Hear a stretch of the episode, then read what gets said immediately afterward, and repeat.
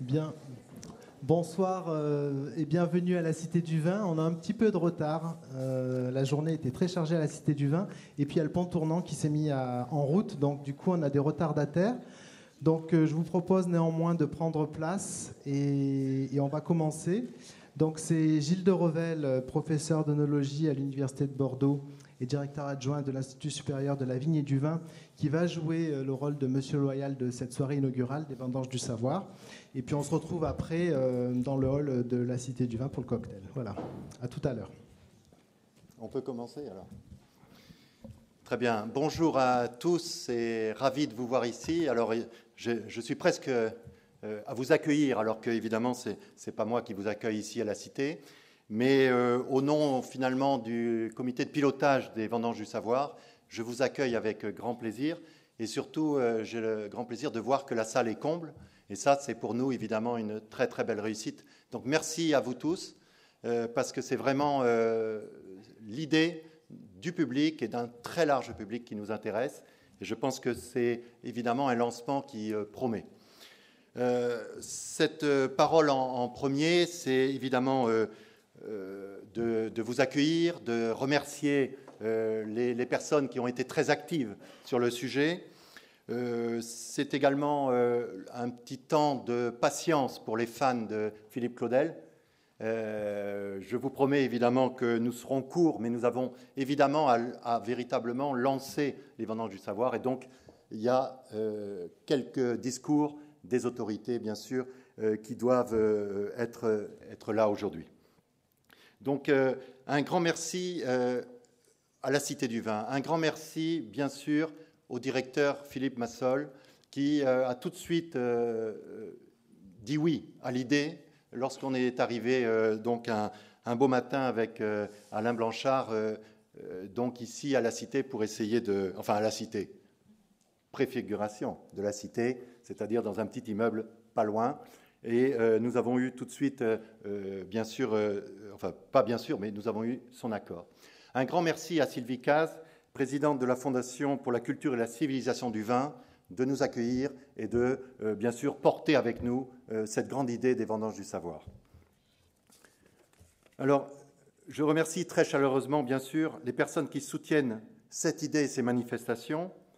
Son Altesse royale, le prince Robert de Luxembourg, président du comité d'orientation culturelle de la Cité du Vin, le, professeur Manuel Tunon-Lara, président de l'Université de Bordeaux, la professeure Hélène Velasco-Gracier, présidente de l'Université Bordeaux-Montaigne.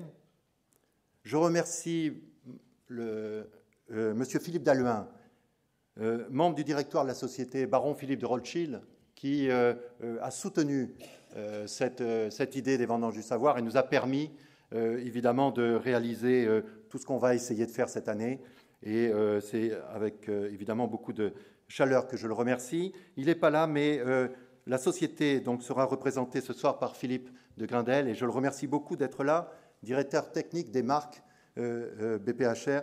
Et c'est évidemment certainement dans ces moments un peu lourds et un peu compliqués, un grand merci d'être là et de nous accompagner également ce soir. Enfin, donc, je, je, remercie donc euh, les, personnes qui nous ont aidés, évidemment, la Cité, hein, euh, toute, l'équipe de la Cité qui a vraiment été très, très active, vous imaginez bien, dans toutes ces réunions de préparation et qui a euh, donc permis tout, cela. Donc la soirée va être comme on, l'avait prévu, comme on l'a sans doute marqué dans toutes nos affiches et tous nos, nos, écrits.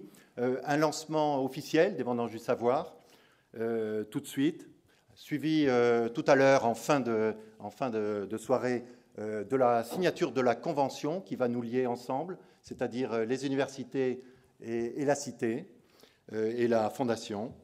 et puis, évidemment, l'événement que vous attendez sans doute beaucoup, la lecture par Philippe Claudel de Vin d'enfance. Et puis, euh, en, finale, après évidemment sans doute des questions et euh, une conversation avec euh, Philippe Claudel, il y a un moment convivial où évidemment vous êtes tous, tous conviés. ça se passera donc au rez-de-chaussée, ici derrière, où nous avons donc prévu quelques petites choses à, grignoter. Et le comité interprofessionnel des vins de Bordeaux nous, nous a gentiment offert les vins et nous, remercions évidemment le CIVB pour ces, vins et cette possibilité, donc évidemment, de passer un moment ensemble très agréable. Je vais donc laisser la parole tout de suite donc à, Son Altesse Royale, le prince euh, de Luxembourg, pour euh, euh, donc lancer, je dirais, la partie officielle des vendanges du savoir. Merci.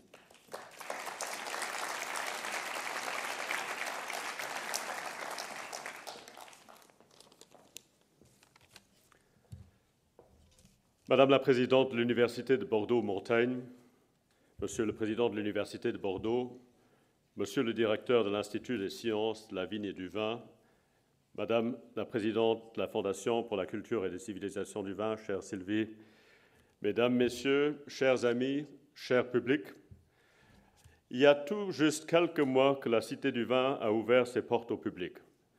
Sous cette belle appellation, la Cité du Vin a été confiée par la ville de Bordeaux à la Fondation de la culture et les civilisations du vin. Elle a pour mission de sauvegarder, valoriser et transmettre les dimensions culturelles, historiques et intellectuelles du vin. Elle a également pour mission de rendre ce patrimoine vivant et universel accessible au plus grand nombre. Elle doit conduire ses projets culturels, éducatifs et scientifiques stratégiques autour de trois orientations majeures. La reconnaissance de la dimension patrimoniale et culturelle du vin, la valorisation et diffusion de l'ensemble de ces connaissances, le soutien à la recherche et à la création autour de la culture des civilisations du vin. L'événement qui nous rassemble aujourd'hui montre bien le chemin parcouru. Et en tant que président du comité culturel d'orientation de la Fondation, je m'en réjouis. Les vendanges du savoir, initiées par l'Institut des sciences de la vigne et du vin, Université de Bordeaux-Montaigne et Université de Bordeaux, lui donne une feuille de route ambitieuse, celle de mobiliser les universités, les chercheurs, les acteurs de la culture scientifique et technique de l'univers de la vigne et du vin, dans une dynamique de dialogue et de projets partagés. La culture scientifique et technique occupe, aux yeux de la Fondation pour la culture et les civilisations du vin, une place à part entière dans le patrimoine culturel de la vigne et du vin. Il faut la soutenir, l'amplifier et lui donner plus de visibilité, notamment dans ce bel auditorium Thomas Jefferson.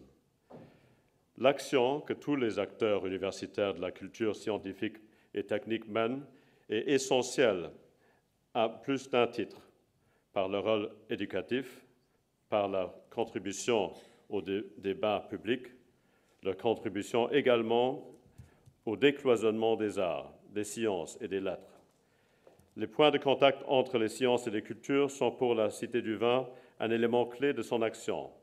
Cette conviction qui vous, nous anime, qui vous anime, tous les acteurs de la culture scientifique et technique de l'univers de la vigne et du vin, la Cité du Vin le partage pleinement avec vous. Je tiens à saluer chaleureusement ce soir les membres du comité de pilotage de ces vendanges du savoir, qui ont fourni des efforts considérables pour pouvoir toucher tous les publics. Je tiens à vous remercier tout particulièrement, Gilles de Revel, vous et vos équipes, ainsi que vos partenaires, pour votre engagement dans les vendanges du savoir. Je finirai juste par dire la grande émotion que je sens ici d'être devant vous dans l'auditorium Thomas Jefferson. Euh, on a parlé de décloisonnement, on a parlé de partage, on a parlé de savoir, et euh, je pense que de pouvoir réunir tous euh, ces emblèmes de Bordeaux ici en France, de donner cet exemple euh, de, vraiment de fraternité, si on veut, ici en France, et de partage pour un public large, était exactement le but de cette institution que nous avons tous créée ensemble. Alors merci d'être là pour la découverte. Je veux aussi euh, peut-être dire un, mot concernant un des membres de notre comité que malheureusement nous avons perdu, et vous le connaissez tous assez bien, M. Denis Bourdieu. On était très triste de ne pas l'avoir avec nous au comité aujourd'hui qu'on a tenu. Il est impliqué dans toutes les différentes euh, institutions que nous représentons ici ce soir. Malheureusement, je l'ai peu connu, mais euh, on ne serait pas là non plus tous euh, sans lui et sous, tous l'implication qu'il a donnée à toutes les différentes filières que nous représentons. Alors, merci encore d'être avec nous et je me réjouis de découvrir tout ce que nous allons découvrir ensemble avec ces dames et ces messieurs. Bonne soirée.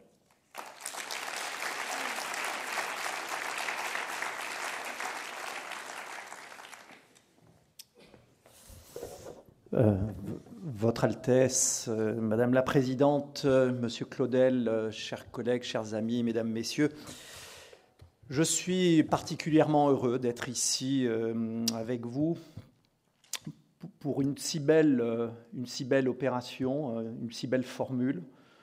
vous l'avez dit, Votre Altesse, ce nouvel emblème qu'est la cité, est peut-être euh, le lieu où, retrouvons et où l'université se retrouve.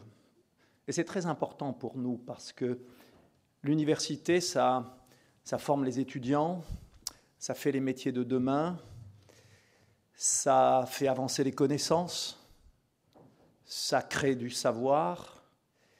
Mais l'université, euh, dans son histoire, elle ne s'est pas toujours euh, ouverte sur euh, la société, sur son environnement, sur la cité.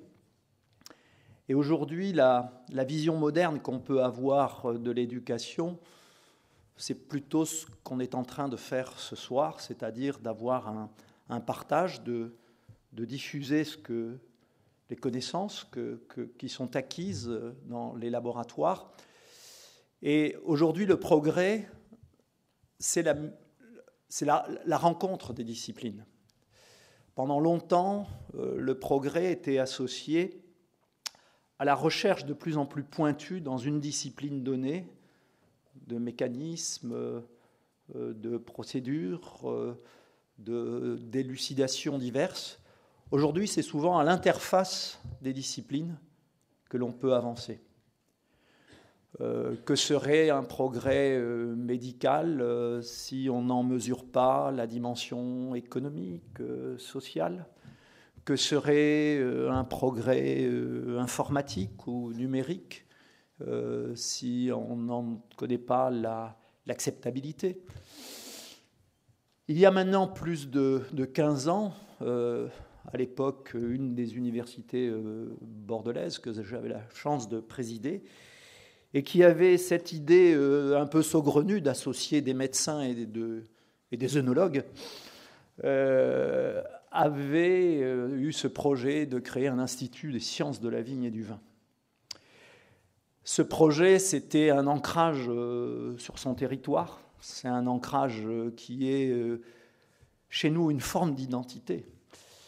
Et la création de cet institut, c'était justement de marier les différentes disciplines, les généticiens, les spécialistes de l'environnement, mais aussi les spécialistes euh, de l'économie, de l'histoire. Et je suis heureux qu'on puisse, avec Hélène Velasco, qui préside une université d'humanité, euh, de parler ici ensemble de l'Institut de la vigne et du vin. Cet institut, il s'est, installé. Il est aujourd'hui un des instituts qui euh, a la plus forte production scientifique dans les domaines de la vigne et du vin.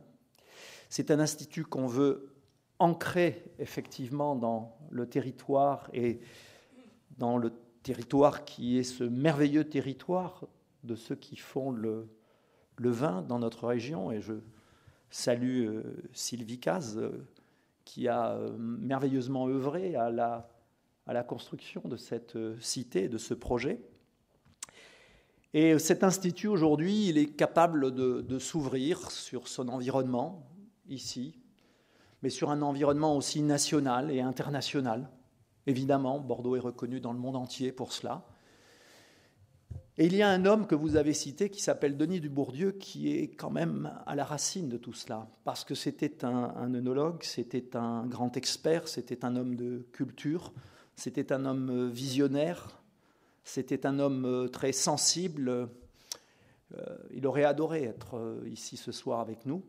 Donc je pense, et je pense toute la communauté pense fortement à, lui aujourd'hui. Et je crois que ces vendanges du savoir, et encore une fois, quelle, quelle belle image du fruit du savoir, est directement liée à la façon de voir qu'avait Denis sur ce que devait être un institut de la vigne et du vin à l'université dans cette ville de Bordeaux. Merci à tous. On est très heureux de signer cette convention tout à l'heure avec la Fondation. Et je suis sûr que c'est un lieu euh, qui va devenir un lieu emblématique parce que ce type de manifestation va se répéter ici, euh, grâce à vous tous, euh, grâce à l'université, grâce à tous les acteurs de la métropole. Merci.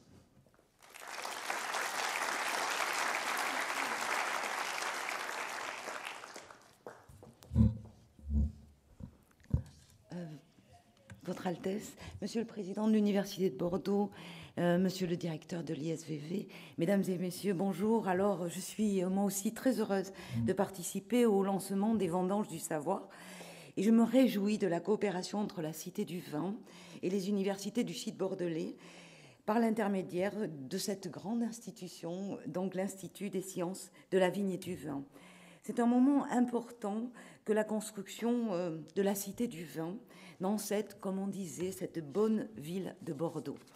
Bordeaux reprend ainsi ses droits et son rôle d'acteur central dans la sphère vitivinicole mondiale, ici par la valorisation des savoirs. Connecté aux autres capitales euh, viticoles mondiales. Cette dimension internationale qui a commencé, je vous le rappelle, il y a bien longtemps à être manifeste euh, à partir du XIIIe siècle. C'est aussi un moment important car il est l'aboutissement de plusieurs années de coopération entre deux universités et plusieurs disciplines, les œnologues bien sûr, les médecins, mais aussi les historiens, les géographes et les littéraires. Finalement, au lendemain de la Seconde Guerre mondiale, en matière de recherche, mais aussi de formation sur la vigne et le vin, on faisait de l'interdisciplinarité sans le savoir, ou en tout cas sans le dire. Donc les travaux, euh, je vais les citer, de Jean euh, Ribéro-Gaillon, mais aussi d'Émile Penaud, euh, et plus récemment du très regretté Denis Dubourdieu, ont été accompagnés par les sciences humaines et sociales. Et je pense ici au professeur Angèle Ball, Bert, pardon, Pijassou, Roudier pour les, les, géographes et les professeurs Igounet et Marquette pour les historiens. Alors, Très vite, lorsqu'ils ont commencé à travailler ensemble, l'idée selon laquelle la qualité d'un vin n'était pas seulement une affaire de cailloux, pour le dire autrement de terroir, s'est dévoilée. Ils ont même euh, constaté que la qualité d'un vin n'était pas non plus seulement une, une, affaire de molécules ou de chimistes, de réactions chimistes. Le vin, et nous le savons bien, c'est bien plus que cela. C'est un élément de distinction, ce sont des grands noms, des hauts lieux, maintenant la cité du vin.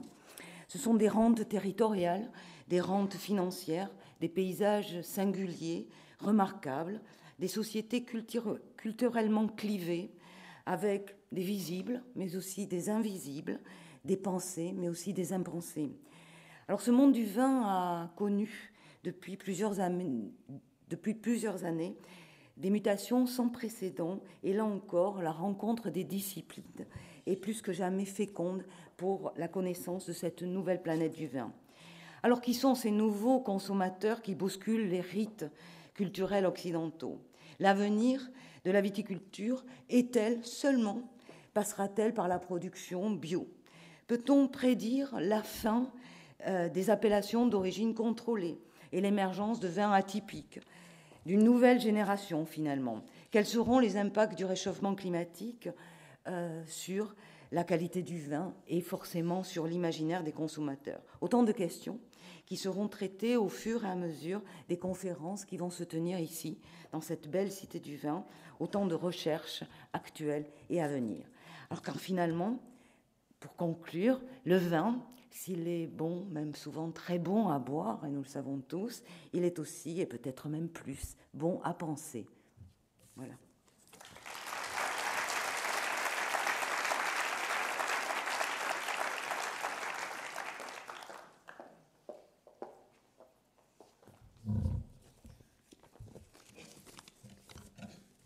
Voilà, on, reprend la parole quelques instants. Vous attendez tous euh, la lecture de Philippe Claudel.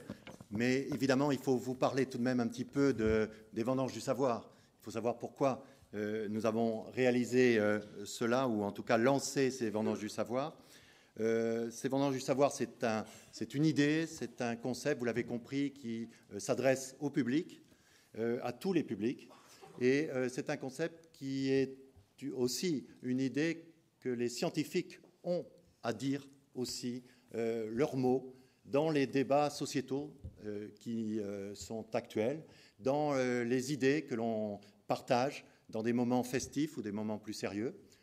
donc c'est important et les présidents de l'université ont bien rappelé le rôle de l'université qui est aussi de parler au public de leur science, de la science et des avancées de cette science. Donc euh, il est prévu que nous fassions cela, euh, bien sûr cette année, mais euh, nous engageons avec la Fondation pour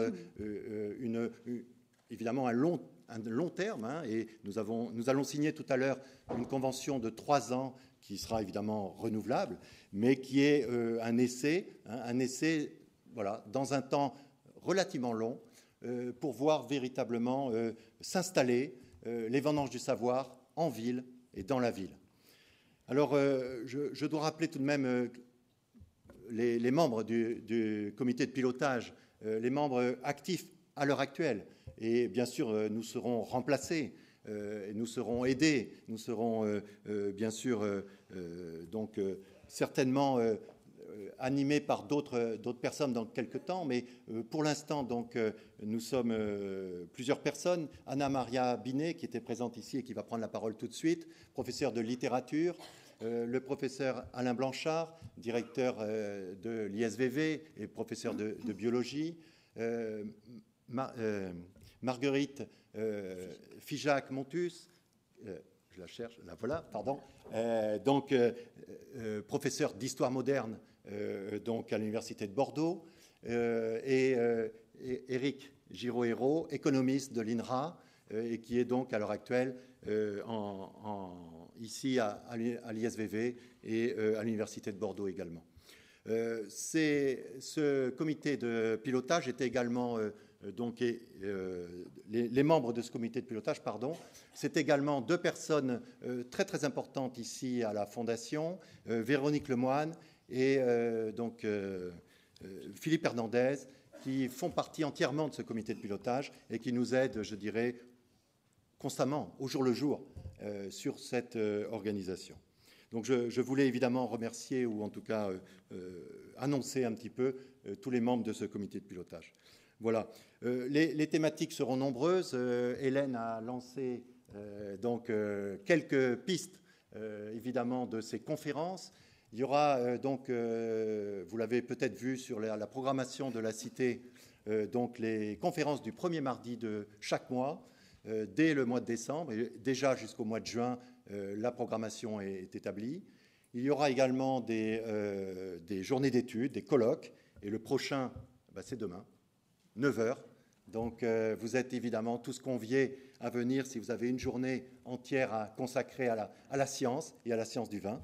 Euh, donc euh, vin et distinction sera le premier thème en 2016, mais nous avons déjà euh, différents thèmes qui sont annoncés, vin et sens, vin et ville, et on a d'autres idées encore.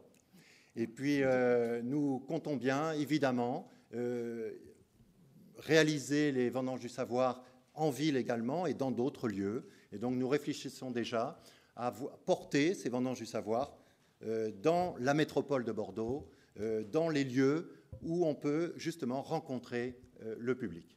Et donc, c'est avec toute cette programmation que nous lançons aujourd'hui euh, les vendanges du savoir. Et véritablement, de vous voir si nombreux aujourd'hui, eh ben, je pense que ça nous encourage énormément à, à continuer. Voilà, je vais laisser la parole à ma collègue. Merci Gilles. Les vendanges du savoir sont donc un concept dans lequel l'activité autour de la vigne et du vin est mise au centre d'une réflexion littéraire, historique, géographique, sociologique, économique, philosophique, scientifique, c'est-à-dire relative aux sciences dures, y compris la médecine, juridique, artistique, religieuse même. Mais elles sont aussi le reflet d'une passion, celle de tous ceux, et ils sont nombreux, qui se retrouvent autour de l'intérêt pour ce sang de la vigne qui marque un terroir, l'économie d'une région, la nôtre, mais qui est également au centre d'une véritable civilisation qui nous unit de longue date à d'autres pays, particulièrement en Europe. Dans tous ces pays, le lien entre l'homme et la terre est bien souvent représenté par la vigne, qui, tel l'homme qui la cultive, plonge ses racines dans l'obscurité pour s'élever vers la lumière et nous offrir ce jus, rouge et épais comme le sang, qui donne à l'homme l'illusion d'être l'égal des dieux. Cette civilisation du vin est liée au développement du culte des loisirs à travers la capacité de ce dernier à délier les langues et les cœurs, à encourager un être ensemble qui est le meilleur antidote contre la solitude mortifère. Ce concept est mis en pratique à travers différentes actions menées conjointement par l'Université Bordeaux-Montaigne, l'Université de Bordeaux et l'Institut des sciences de la vigne et du vin en collaboration étroite avec la Cité du vin. Il s'agit donc d'une même partition jouée par un orchestre au sein duquel il faut accorder les différents instruments, ce qui est loin d'être évident. Mais c'est justement cette passion dont je vous parlais plus haut qui permet d'harmoniser l'ensemble pour aboutir à une performance susceptible de toucher un public de plus en plus nombreux, constitué de personnes, je n'ose pas dire de followers, issus d'horizons différents et qui souhaitent comprendre le monde vitivinicole contemporain et ses mutations à travers l'évolution de la recherche et en abattant les barrières disciplinaires. Il s'agira donc ici, vous l'avez compris, de vendanges bien particulières, celles du savoir, c'est-à-dire que nous nous emploierons à récolter les recherches de l'année et à les faire déguster aux universitaires, enseignants et étudiants, aux professionnels et au grand public. Notre choix est définitivement celui de la pluridisciplinarité et de la collaboration entre plusieurs institutions, avec l'appui et l'accompagnement de tous ceux qui sont au cœur de la galaxie 20, car ils le produisent et le diffusent au cœur d'une société qu'ils contribuent ainsi à rendre plus conviviale et plus chaleureuse. Je voudrais, pour finir, dédier cette brève présentation des vendanges du savoir à un grand monsieur de la vigne et du vin qui est parti, il n'y a pas si longtemps, faire déguster les vins de Bordeaux aux habitants d'autres sphères. Je suis sûre que malgré leur détachement des choses de ce bas monde, ceux-ci ne pourront plus se passer de ce nectar qui rendra l'éternité une partie de plaisir. Vous l'avez deviné, je pense bien évidemment à Denis Dubourdieu. Je vais maintenant passer la parole, présenter Philippe Claudel. Vous l'attendez là depuis un moment. Et c'est bien la passion qui relie l'écrivain et cinéaste Philippe Claudel de l'Académie Goncourt au monde du vin, au temps du vin et à sa mémoire. Il a ainsi choisi d'écrire sur le vin de l'enfance, titre qui peut sembler à première vue paradoxal, car nous relions rarement ces deux termes. Mais il est vrai que dans l'œuvre littéraire de Philippe Claudel, et nous avons lu et aimé Les âmes grises de 2003, prix Renaudot, adapté au cinéma en 2005, La petite fille de Monsieur Lynn, 2005, Le rapport de Brodeck, 2007, qui a reçu plusieurs prix, Parfum, de 2012, et bien d'autres encore. Dans l'œuvre donc de Philippe Claudel, la mémoire sensorielle joue un rôle extrêmement important, celle des odeurs, véritable prompteur de la mémoire, mais aussi interface permettant de lire le monde, sa beauté, sa laideur, son épaisseur. Et puis, nous savons que le vin est une boisson essentiellement paradoxale, qui produit l'extase, mais peut amener à la chute, et qui éveille ainsi un imaginaire contrasté. Mémoire et oubli, également très présents dans votre œuvre, ombre et lumière, se retrouvent au sein d'une poétique du vin dont nous nous revendiquons, dont nous revendiquons l'existence et dont nous nous réjouissons d'écouter votre version sous la forme d'un texte inédit que vous avez créé pour la circonstance et nous vous en remercions chaleureusement. Merci.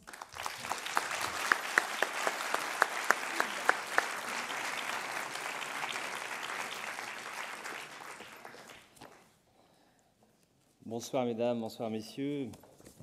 Merci à, tous les orateurs pour ces mots de bienvenue et ces mots chaleureux. Et je suis très très heureux, très fier euh, d'être euh, ici parmi vous ce soir. Euh, c'est mon cher ami et défenseur des livres depuis des décennies, Albéric, qui est dans la salle, qui a, a servi d'entremetteur entre les autorités présentes et ma modeste personne pour me proposer de venir justement devant vous euh, parler de mon rapport avec le vin. Et dès qu'il s'est agi justement de parler de livres, de littérature, de vin, d'amitié, de liens, euh, je n'ai pas hésité. Et je me suis posé la question par contre euh, sur le texte que j'allais pouvoir lire et donc auparavant écrire, puisque je voulais lire quelque chose d'original, écrit spécialement pour l'occasion. Et la thématique qui a été rappelée par Gilles pour cette première saison, vin et distinction, est éminemment intéressante, mais il a fallu que je la torde légèrement pour euh, pouvoir tout de même euh, aborder mon rapport euh, avec le vin, ou en tout cas un des aspects du, rapport que j'ai avec le vin, et qui a trait à l'enfance. Je vous propose maintenant de, de vous lire ce texte qui s'appelle donc tout simplement Vin d'enfance. Écrire me ramène souvent à l'enfant que je fus. Plus le temps me presse, et plus je me convainc que seuls les mots ont le pouvoir de me dégager de son étreinte. Eux seuls préservent encore l'émerveillement, le grand air de la vie, les présences aimantes, l'horizon qui se dessine devant nous incalculable et brumeux comme une fraîche matinée de mai, lorsque nos dix doigts suffisent encore à contrer notre âge. J'ai passé cette haute époque de ma vie dans la petite ville de Lorraine, Dombasle-sur-Meurthe, où je suis né en 1962, un matin glacé de février, et où j'ai fini par venir, revenir, il y a 20 ans, moins par hasard, comme je l'ai cru alors, que mu par une inconsciente volonté de me mesurer au paysage qui m'avait vu grandir et aux années émiettées. J'avais, j'ai toujours, la tentation permanente de faire jouer l'espace et le temps dans la cornue de l'existence afin d'observer comment de cela naît la singularité de nos trajets et de nos âmes. De quelle matière suis-je donc fait? De quelle précipité suis-je la cristallisation? Sans jamais minorer la part essentielle que ma famille, et en premier lieu mes parents, ont pris dans cette opération chimique, j'ai eu constamment à cœur de suggérer combien la géographie et l'histoire ont été des éléments essentiels à mon éducation, à l'élaboration de ma nature intime de mes goûts, de mes effrois, de mes rêves. Je suis le produit d'une triple équation aux données génétiques, paysagères et temporelles. Aussi, quand j'ai à réfléchir à des sujets qui, a priori, n'ont que peu de rapport avec la constitution de mon être, tel que je viens d'en esquisser les grandes lignes, comme le vin par exemple aujourd'hui, je ne peux malgré tout m'empêcher de saisir les outils de mesure qui me sont désormais usuels et desquels, bien qu'ils soient immatériels, il me semble sentir la patine dans le creux de ma main, à moins que ce ne soit dans le creux de mon cœur. Topographe, amateur et bohème, je vais tenter de dresser une carte qui affolerait sans doute pardon, bien des boussoles. Et je ne prétends pas lui faire dessiner ni un temps, ni une terre, ni des figures, mais un climat. Et on me pardonnera d'utiliser un vocable plutôt bourguignon sous les cieux de Gironde, mais je n'en connais pas de meilleur pour dire comment, dans un mariage tout à la fois mystique et naïf, les météores, le sol et ses entrailles, le savoir des hommes, leurs coutumes et leurs songes s'entrelacent pour faire éclore les éclats de la vie et les rassembler en un miroir. Parcourir la ville de naissance, c'est en apprendre les lieux, par leur morphologie et par leur dénomination. Ne pas se perdre quand on est enfant, c'est parvenir après le vagabondage du jeudi à retrouver le chemin de la maison. C'est refaire en somme la marche archaïque de la jeune humanité à son aube, quand, après avoir erré tout le jour pour étendre le territoire et en prendre la mesure, il convenait de revenir dans l'antre tribal.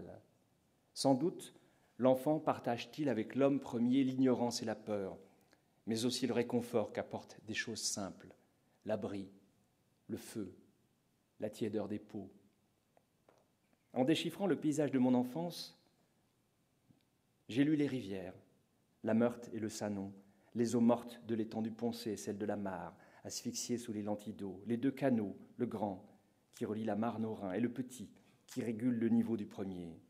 J'ai lu les champs, les friches, les jardins potagers, les labours de Mars, le grand coteau du Rambétan, brodé de vergers dont les fruits jouissaient jusqu'à la fin d'octobre de son orientation pleinement méridionale. J'ai lu le port, où s'alignaient les péniches aux panses chargées de calcaire et de charbon, de potasse et de carbonate de soude, de sel aussi, et la grande usine, toute proche, grondante et métallique, raturée de fumée noire et de poutrelles aux aciers fuligineux.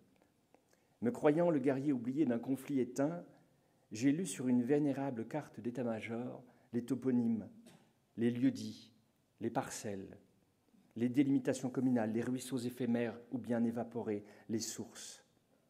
Et c'est là que pour la première fois, la géographie du vin a surgi, mystérieusement décantée par la rousseur fragile du relevé militaire aux pliures fanées. Chemin du haut des vignes, ruelles des pressoirs, revers des vendangeurs, sentier du banc, croix du vigneron. Quelle était donc cette géographie seconde, endormie sous le réel, vineuse et dérobée. Comment ma ville industrielle, aux marges campagnardes certes, mais seulement composée de prés à vaches, de bosquets d'acacias, de halliers d'aubépines, de peupleraies, de bois de charme et de hêtres, de vergers de mirabelliers, de couetchiers, de pommiers, de poiriers, pouvait-elle, dans sa langue des noms de lieux, accueillir le vocabulaire du vin? Où était-elle désormais cette figure évanouie d'une vie rythmée par la poussée de la sève dans le corps tortueux des cèpes, la floraison de la vigne et son léger parfum de miel blond, la croissance des grappes, leur maturation, leur récolte dans les jours de septembre, qui sont souvent ici aussi brûlants que brefs. L'enfant a saisi les questions, les a mises dans sa poche où elles ont tenu compagnie à deux épinoches séchées, quelques feignes, une coquille de de merle, translucide et bleutée comme une porcelaine chinoise, un roudoudou poisseux, une ficelle et un canif. Le monde est un puzzle, toujours. Il me fallait, pour le comprendre un peu, ajuster des éléments divers qui, saisis seuls, n'avaient aucun sens. Les noms, les images, les découvertes. Ainsi, celles faites dans les fermes, aux granges baillantes, comme de larges bouches de moissonneurs épuisés, repus de foin durant les longs étés, et qui ruminaient ces granges leur haleine de lait et de paille. J'avais pu y observer d'énigmatiques objets à l'utilité indéfinissable, grandes barriques en bois, hautes évasées faites de lattes assemblées, harnachées de deux bretelles en cuir, tonneaux grisâtres dont le cerclage de guingois faisait songer à des jeux d'anneaux géants dans des foires infréquentées. Tout cela croulait, pourrissait, vermoulu, dans l'ombre tissée par le peuple patient des araignées centenaires. Et puis, il y eut le maître, M. François, qui ressemblait à s'y méprendre au dernier chat d'Iran, mais qui ne connut pas le destin de Mohamed Reza Pahlavi, car un cancer du poumon dispensa ce grand fumeur de gitane d'un hypothétique exil. Il emprunta un jour au curé communiste, et oui, en ces temps pas si lointains, ça existait les curés et aussi les communistes, un épais volume à la couverture de cuir mangé des vers, qui nous fit l'effet d'être aussi vieux que Dieu lui-même. C'était en vérité le registre de la paroisse, miraculeusement sauvé des flammes révolutionnaires par des mains pieuses. On pouvait y lire les naissances et les morts, les mariages et les baptêmes de la paroisse de Dombasle entre les années 1750 et 1788. Les métiers des hommes y apparaissaient. Beaucoup étaient paysans, manouvriers, chartiers, forgerons, porchers, forestiers, charbonniers. Mais il y avait surtout et majoritairement des vignerons, des tonneliers, des négociants en vin, des journaliers engagés dans les vignes, des émondeurs, des laboureurs dont il était précisé qu'en la saison du vin, ils étaient dégagés de leurs tâches et que celles-ci reprenaient quand besoin s'en faisait sentir. Ainsi, je découvris que la vie de Dombasle, alors un bourg de quelques milliers d'âmes, battait au rythme du sang de la terre. Dès lors, je n'eus de cesse de retrouver les vestiges de cela dans le large coteau du Rambéton, dont M. François nous fit recueillir sur les cartes et dans les bouches édentées de nos aïeux les noms susceptibles de témoigner de ce passé vendangeur. Je pus découvrir des cèpes rendus libres par près d'un siècle d'abandon et qui escaladaient de hauts noyers rhumatisants. J'avais, dès lors, mon Atlantide. La vigne est éternelle. Malade, elle s'affaiblit, se recroqueville, se fait oublier, mais ne meurt que rarement. Ni le gel à pierre fendre de mon est, aux allures parfois sibériennes, ni le phylloxéra n'ont eu raison d'elle. Les hommes versatiles lui ont tourné le dos, lassés peut-être, ou happés par des tâches plus immédiates et moins patientes. L'usine alors venait de prendre possession du lieu et embauchée par centaines. Mais la vigne a continué son œuvre lente, pour rien, pour personne, pour elle seule, pour les grives et les volets des tourneaux, pour les gamins dont je fus, et qui, dans leurs mains petites et salies d'argile, saisissaient les baignoires et s'en barbouillaient les lèvres. Nos chiasses furent exemplaires. Nous ne devenions pas silènes, hélas, mais des mioches tordues en deux dans les WC publics près du lavoir communal. Nous voulions nous enivrer en nous gavant de fruits, nous ne vinifions en vérité que des coliques, nous n'avions de la fermentation qu'une idée vague et sommaire. Il n'empêche, nous avions soif de magie. Le petit cépage Oberlin, teinturier en diable, parfois surnommé le vin bleu, s'il n'avait pas, fait la fortune de nos familles, leur avait jadis permis de survivre. Nous l'apprenions. Avant lui, il y avait eu d'autres vins, dont les noms se sont perdus, mais qui avaient permis aux pauvres contemporains de la guerre de Trente Ans, si tragiquement illustrés par les gravures d'un des nôtres, Jacques Callot, de devenir au fil des décennies de modestes vignerons, cultivant la vigne en leur climat peu fiable, vendant le gros de leur récolte à des bateliers qui l'emmenaient loin de Lorraine afin qu'elle colore des cousins trop pâles, et vinifiant pour eux et leur parentèle une piquette obscure qui ne laisse, je peux l'attester, jamais passer la lumière au travers du flacon. Car aujourd'hui, il y a quelques personnes à la mémoire longue qui, à Dombasle et dans les villages environnants, Sommervillers, Crévic, Haraucourt, Mex, s'appliquent à entretenir quelques cèpes arthritiques, dégager des ronces et des églantiers. Le vin qu'ils élèvent tuerait sur l'heure un raffiné, mais qu'importe. C'est de la mémoire que nous buvons grâce à eux. Cela vaut bien l'âpre astringence en gorge, sitôt le verre sifflé et le voile violet qui s'attache à nos lèvres, car après tout, le temps est cousin d'amertume et la mémoire est sa promise. Mon père buvait du vin, du vin qui lui était livré en caisse en bois par M. Audin, le marchand de charbon, tous les trois mois. Bouteille d'un litre, capsulée. Dans le creux de chaque capsule, sous le cachet d'étain frappé des armoiries des vins de la Crafe, se cachait une bille de plastique rouge que je plaçais dans une boîte prévue à cet effet. Quand les billes la remplissaient intégralement, on gagnait une bouteille. Le buveur était ainsi récompensé, encouragé aussi, à boire davantage, bien entendu. Chez nous, on buvait raisonnablement, un verre à midi, deux le soir. Mon père seulement, ma mère jamais. Elle se contentait de surveiller la cadence pour que celle-ci ne devienne pas tendance. Autour de nous mouraient les ivrognes, ils traînaient leur petit corps blanc comme celui des vers de hanneton, de café en café, à pied en titubant ou sur leurs mobilettes lentes et zigzagantes. Ils mouraient tôt, maigres et fripés, le cheveu rare, la dent carriée, la peau grise, violacée par endroits. Je servais leur messe d'enterrement. Le curé trinquait pour eux. Leur cercueil bien léger disparaissait par la grande porte. J'essuyais le calice dans la sacristie. Monsieur Audin descendait les caisses de vin dans notre cave. Son vin son visage, pardon, était couvert de poussière de charbon. Elle bordait ses paupières, le maquillant comme un Méphistophélès. Et quand il parlait à mon père, je pouvais voir sa langue ainsi que ses gencives très roses. Son cheval s'appelait Gentil, un percheron placide qu'aimait sans espoir de retour, bourdonnantes et fiévreuses, des mouches bleues et vertes, moirées de reflets soie. Les litres de vin rouge faisaient une musique cristalline dans les caisses de bois que M. Audin jetait sur son épaule caisses et bouteilles étaient consignées. J'avais quelques difficultés à comprendre comment on pouvait être propriétaire du contenu, mais pas du contenant. L'enfance, ce sont les baisers du soir pour qui a la chance d'avoir de tendres parents. Celui de ma mère sentait le citron, car avant de se coucher, elle appliquait sur ses doigts crevassés par les travaux de ménage une crème parfumée à ce fruit. Celui de mon père sentait le vin, le vin ordinaire, le vin du litron, le rouquin, l'octroyé, le jaja, le papri, qui lui donnait une haleine de cellier humide et de fruits gâtés que j'aimais. Après leur baiser, je pouvais dormir, après eux seuls. Chaque dimanche, par un stupéfiant miracle, le vin de la crave devenait sang du Christ. Monsieur Audin fournissait aussi le curé. Je versais le vin dans les burettes. Plus tard, durant la cérémonie, quelques paroles, quelques prières, et le tour était joué. Le vin ordinaire se changeait en sang divin. Un temps j'y ai cru, un temps seulement car j'ai goûté en cachette avant et après. Rien n'avait changé. C'était toujours la même piquette.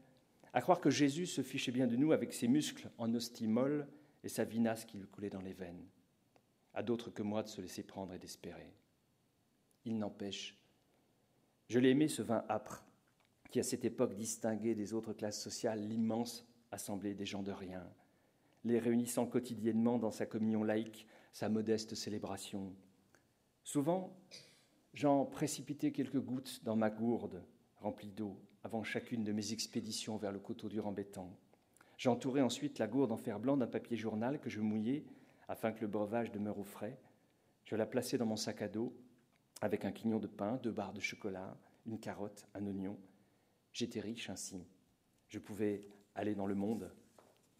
Quelques heures plus tard, allongé dans l'herbe, près d'une source qui chuchotait à mon oreille le grand poème de la terre, gargouillant depuis Virgile, je regardais les hirondelles griffer le bleu profond du ciel de leurs ailes aiguisées. Je déjeunais heureux, Robinson continental. J'étais devenu le monarque comblé d'un royaume de broussailles et de vignes folles. Mon eau coupée de vin avait un goût ferreux, mais une souplesse de brocart. Ce n'était plus de l'eau, ce n'était pas du vin. Sans le savoir alors, c'était mon enfance que je buvais à la régalade. Dans le grand oubli de ce que la vie allait être, je veux parler de la vérité de la vie, qui contient, on le sait, davantage de limaille que de velours. Il arrivait que les dimanches, nous allions passer la journée dans les Vosges, nous entassant parents et enfants dans la quatrelle, à propos de laquelle, quand j'en aperçois une aujourd'hui, je me demande comment elle faisait pour nous contenir tous les cinq.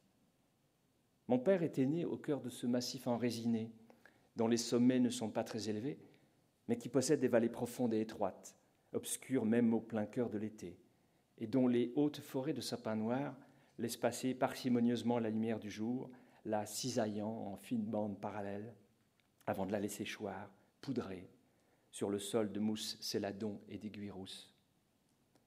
Le plus souvent, nous pique-niquions au bord d'un ruisseau. Les bouteilles de vin y prenaient le frais, posées sur le lit de sable rose. Des alvins de trutelles et cervelés, vibratiles, brefs et minces comme des cils électriques, s'en approchaient, cognant leur gueule curieuse contre le verre. La forêt bourdonnait d'insectes. Les fougères me servaient de couche. Le temps s'assoupissait. Ma mère faisait sauter des pommes de terre à l'ail et au persil dans une poêle posée sur un réchaud à gaz en chantonnant des airs d'opérette. Assis dans un fauteuil de camping, mon père, en maillot de corps, buvait le vin glacé que je lui servais avec des manières. Il mimait une dégustation, telle que nous en avions vu dans les films populaires qui passaient à la télévision. Il regardait longuement la couleur du vin, qu'il connaissait pourtant par cœur. Il en humait le nez, qui ne sentait rien d'autre que le froid du ruisseau. Puis il en buvait une gorgée, dont il se gargarisait bruyamment, ainsi qu'il le faisait pour un bain de bouche. Et après avoir fait claquer sa langue d'un air satisfait, il disait invariablement, avec une prononciation qu'il tentait de rendre distinguée, De la rondeur, belle cuisse, vous pouvez servir, jeune homme. Je servais, avec des manières empruntées à d'autres, nous rions. Mais il arrivait une fois ou deux par an que nous allions le déjeuner, prendre le déjeuner le dimanche dans un restaurant. C'était un événement considérable qui nous laissait muets pendant deux heures. Nous osions encore moins y parler qu'à l'église, et quand nous le faisions, c'était de façon mesurée et à voix toujours basse, car nous n'étions pas chez nous. Nous étions tolérés, pour un temps bref, dans un univers qui n'était pas taillé à la mesure de nos existences. Nous avions passé une frontière. Les nourritures que nous mangions, là, avaient été préparées pour d'autres. En quelque sorte, nous les volions à leur bouche, plus délicates que les nôtres. Elles n'étaient pourtant pas d'un remarquable raffinement.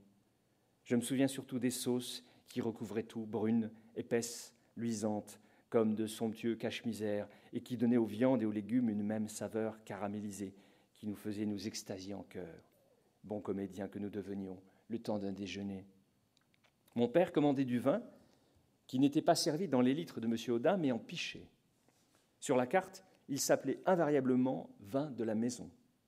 Et je peinais à comprendre où se trouvait le pressoir et encore moins les vignes dans ce lieu où nous avions pris place et qui ressemblait davantage au préfabriqué de mon collège qu'à une demeure de vigneron. Cela n'empêchait pas mon père de s'en délecter tout en répétant après chaque gorgée C'est tout de même autre chose. Aujourd'hui, je comprends cette autre chose. Car pour le vin, même pour le plus médiocre, ce qui importe autant que ses vertus et qualités, c'est bien la cérémonie qui l'accompagne. Le vin des dimanches au restaurant n'avait rien de commun avec le vin de tous les jours, le vin de l'ouvrier, le vin du travailleur, le vin du quotidien souffrant et monotone. Même si, à n'en pas douter, il s'agissait peu ou prou du même breuvage, trois étoiles, issu de différents cépages de la communauté européenne, auquel on avait peut-être adjoint clandestinement quelques voisins provenant de l'autre rive de la Méditerranée. En bouteilles consignées sur la table de la cuisine, recouvertes de la toile cirée parée de faisans morts et de lièvres assoupis, ou bien en pichets de grès blond tout ornés de pampres et de baies sur la nappe en vichy rouge de l'auberge des Grecs là, il changeait de nature. Il devenait autre en vertu d'une loi non écrite qui distingue le boire de la boisson, un peu comme Montaigne le fait avec le mourir et la mort. Mais certaines occasions nous permettaient d'accéder à un espace encore supérieur, à celui que le restaurant bisannuel instaurait, et dans lesquels nourritures et boissons s'échappaient d'un festin des dieux. Noces, baptêmes, communion, installés selon la saison dans une salle louée à la municipalité ou dans le pré d'une guinguette près d'une église du Grand Canal, un protocole de fête durant laquelle rien ne pouvait se comparer à ce que nous connaissions ordinairement. Les vêtements, chaussures, coiffures dont nous étions affublés en ces jours singuliers nous transformaient en marionnettes, amidonnées et méconnaissables. Les longs menus qui attendaient, calligraphiés sur de faux parchemins aux côtés de dragées bleues ou roses disséminés comme des pétales sur la nappe en lin blanc, déroulaient le poème d'un festin de mer rare. Écrevisse à la nage, broché au beurre blanc, quenelle de riz de veau, bœuf en croûte, agneau de huit heures, fromage de montagne, savarin au vieux rhum antillais, forêt noire, tarte de Linz, sabayon à la pêche. Plus tard, j'ai lu Blaise Sandrard et ses menus, composés à New York, dans sa grande pauvreté errante. Combien je l'ai compris. Et puis, à la fois mentionné sur le même carton et patientant au centre de la table, il n'y avait non pas le vin, mais les vins. Alsace, Côte-du-Rhône, Bordeaux, Champagne, enclos dans des bouteilles de formes différentes, fines et lancées ou trapues, ou bien bombées, courtaudes, ou encore droites et longues, puis courbées avant le goulot. Je les regardais comme on regarde des êtres différents, pleins des charmes et des grâces dont nous ne sommes pas pourvus, qui sont enviables en même temps que lointains, qui possède ce que ma mère appelait, avec une déférence tremblée, la distinction. Oui, ces bouteilles étaient distinguées.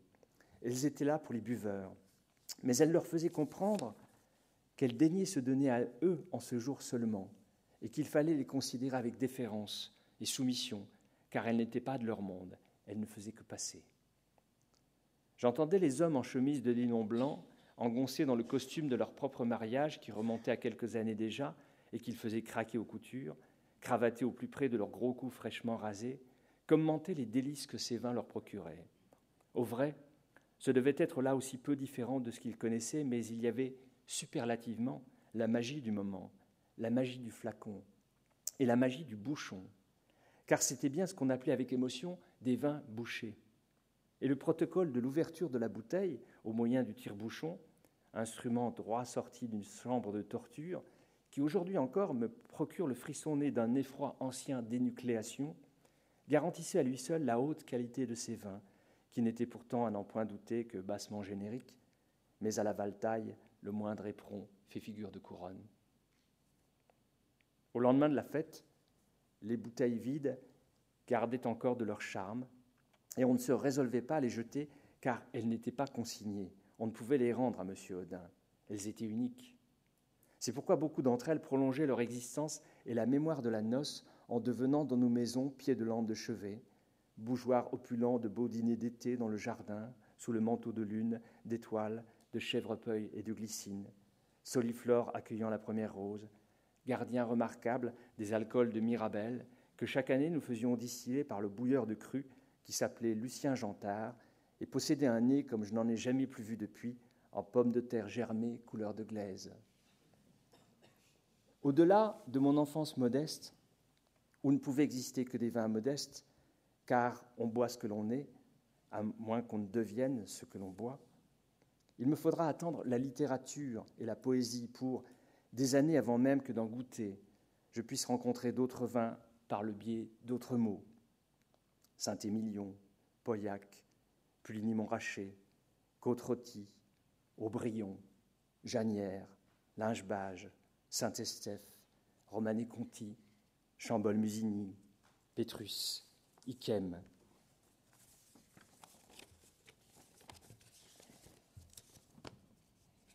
Oui, j'ai longtemps attendu, mais c'est si bon l'attente, et on peut fort bien se griser de langage comme on le fait de vin. Il est loisible, grâce à lui, de rêver le délice et l'ivresse. C'est aussi comme un amour. Comment un amour Combien ai-je songé au sein des jeunes filles, à leurs cuisses, à leur ventre secret ennuagé de fourrure des années durant, avant que de pouvoir un jour y poser les lèvres. Mon père est mort fort vieux il y a quelques années. Bien avant lui, M. Audin avait dételé son cheval et sa disparition avait signé l'arrêt de son commerce. Les supermarchés florissaient comme les jonquilles sur le revers du bois brûlé dans les premiers jours de mars. Mon, mon père en fréquenta les rayons. Il se rabattit sur des picrates au prix dérisoire et dont les étiquettes exhibaient invariablement le visage poupin d'un moine aussi réjoui qu'obèse. J'eus beau souvent lui faire découvrir d'autres vins passionnants, subtils, vertigineux, à mesure que je faisais mon éducation et me perdais sans dommage dans le continent infini de la vigne, jamais il ne tourna le dos à ces vins rugueux, frustres et d'un seul bloc, qui ne parvinrent tout de même pas, comme je l'ai longtemps redouté, à lui trouer l'estomac. Je me souviens de la première fois où j'ai dégusté un vin de mouton Rothschild. C'était le millésime 1983. Je l'avais reçu en cadeau pour mes 30 ans. Un soir de septembre 1995, j'ai ouvert cérémonieusement le flacon et nous avons voyagé en sa compagnie, ma femme et moi, durant les heures heureuses d'un dîner d'amoureux chez nous, avec au loin, par-delà les fenêtres, le coteau du Rambétan, ma terre d'enfance, que l'automne nimbait d'ocre et de pourpre, et où je savais trouver les grappes charnues et pruneuses de l'Auberlin redevenu depuis longtemps sauvage. J'avais pris soin de réserver un peu de ce vin, car je voulais offrir à mon père le partage de mon éblouissement et de mon bonheur. Le lendemain, sous un prétexte mince, je l'ai convié à la maison. Il faisait un beau soleil bas. Nous avons parlé de tout et de rien. J'ai évoqué M. Audin, son nom de Dieu septentrional, son visage d'ogre charbonneux, ses casiers et ses sacs de charbon, et aussi M. François, sa blouse grise, sa raideur de maître d'avant-guerre, son visage perse. Puis je suis allé chercher la belle bouteille ornée de l'œuvre de Steinberg. J'ai versé le vin qui restait dans deux jolis verres en cristal de Porcieux. J'en ai tendu un à mon père. Il l'a saisi de sa main amaigrie et tavelée, un peu tremblante. Nous avons trinqué et bu en silence. Et quand mon père a posé lentement son verre vide, il m'a regardé et m'a dit, en prenant tout son temps et avec un air aussi distingué que possible, la phrase que j'attendais et que je ne lui avais plus entendu prononcer depuis le lointain de mon enfance. De la rondeur, belle cuisse, vous pouvez servir, jeune homme. J'ai compris soudain que le vin que nous buvions alors, ce vin parmi les plus grands du monde, malgré ses ors, sa légende et sa hauteur, était frère jumeau de tous les vins perdus. Merci.